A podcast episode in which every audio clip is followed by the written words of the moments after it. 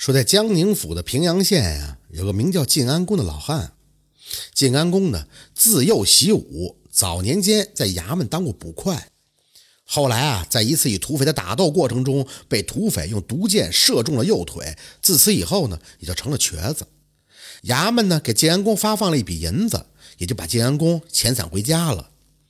晋安公啊，有个儿子叫晋魁，长得那是仪表堂堂。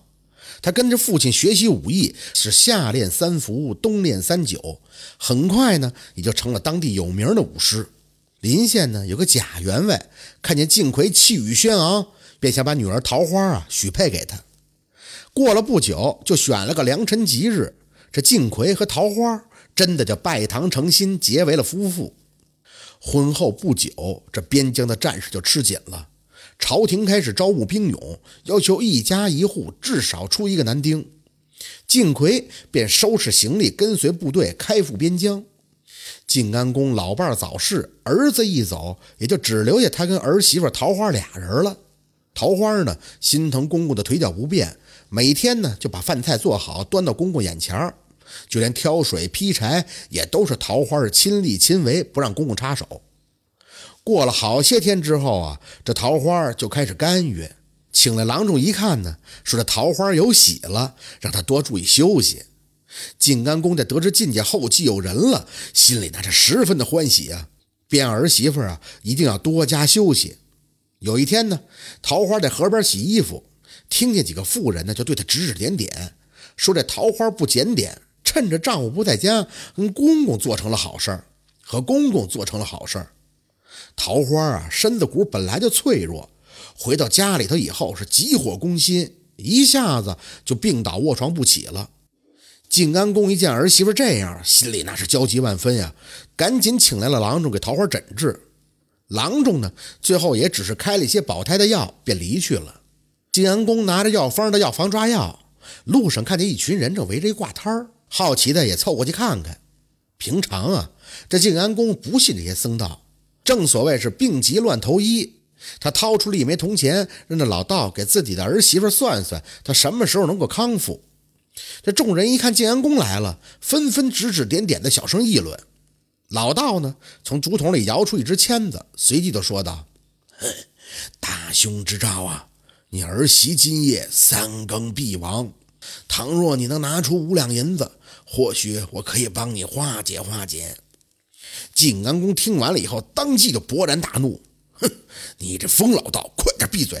要是当年爷爷当差的时候，定将你抓到县衙，定你个招摇撞骗之罪。”晋安公气的是浑身直打哆嗦，气呼呼的回家了。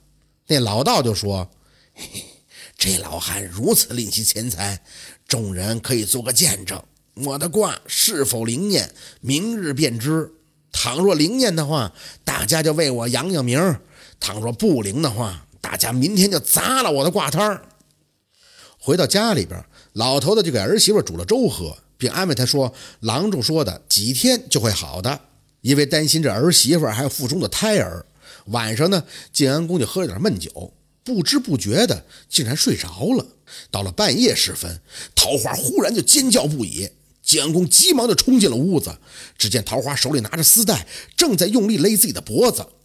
晋安公一边去扯丝带，一边大喊：“桃花，你这是干什么呀？”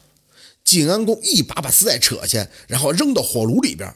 桃花心有余悸地说道：“公爹，刚才我看见一条蛇爬上床头，绕在我的脖子上，我怎么扯都扯不下来。”晋安公望着那燃烧的丝带，心中疑惑不解，但还是劝慰桃花说：“可能是你做噩梦了。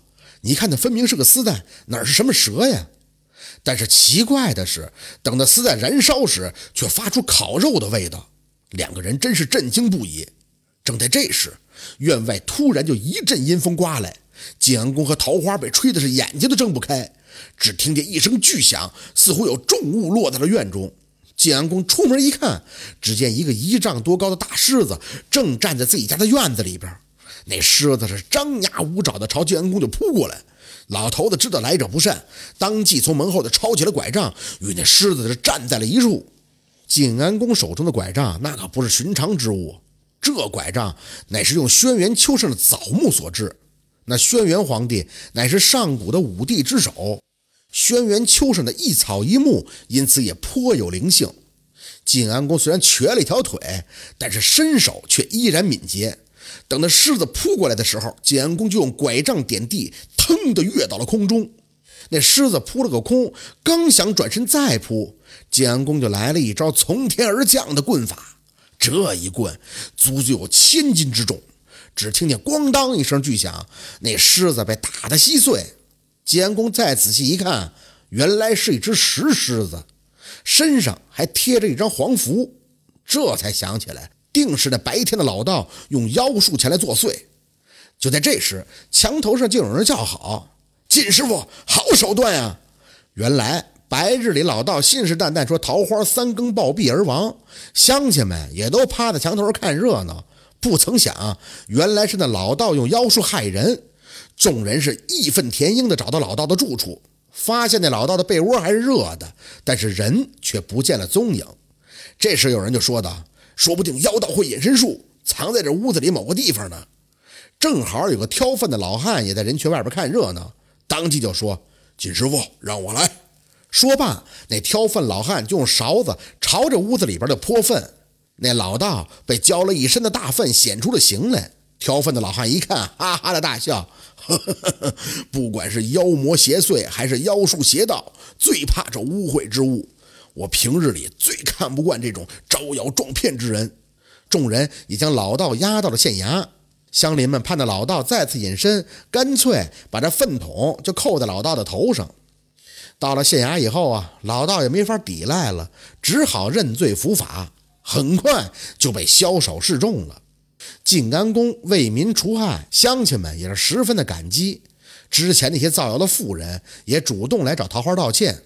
桃花的身体渐渐的康复了。可就有这么一天，从山上下来一伙土匪，打家劫舍。晋安公呢，手持拐杖和土匪拼命的抗衡，但是土匪人多势众，晋安公一直战斗到官差赶到，这才退下阵来。这时候，老头子才发现自己的肩头中了土匪的毒镖。没过多久，这晋安公就毒发身亡了。乡邻们感念晋安公的壮举，将晋安公厚葬了，然后又给他修建了祠堂。又过了几个月之后，边疆又传来了噩耗：晋魁力战身死，为国捐躯。朝廷感念晋氏满门忠烈，追封晋魁为无敌英勇标记将军。追封着晋安公为忠义无双平阳侯。不久以后，桃花的生下了一个儿子。桃花给这儿子取名叫晋忠。这晋忠自幼是寒窗苦读，后来考中了进士，入阁拜相，为宋朝那是立下了汗马的功劳。桃花也跟着儿子到了京城，一直活到了九十多岁才无疾而终。这就是老汉算命的故事。感谢您的收听，喜欢听白好故事更加精彩。